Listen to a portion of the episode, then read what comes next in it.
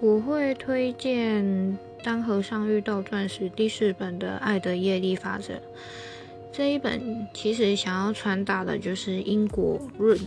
那为什么我会推荐这一本？是因为我自己也有去真真正的去体验到里面所说的一些事情。那相对的，你把它运用在生活当中，你会你也会发现还蛮有趣的。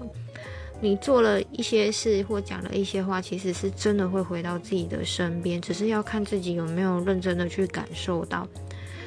所以他让我思考很多，是因为如果我不想要做哪些事，或我不想要得到哪些回报的时候，我一定不会去做那些，因为我自己都觉得不舒服的事情，或是不好听的话。那我从我自己的嘴巴讲出来，那他当然总有一天会回到我身边啊。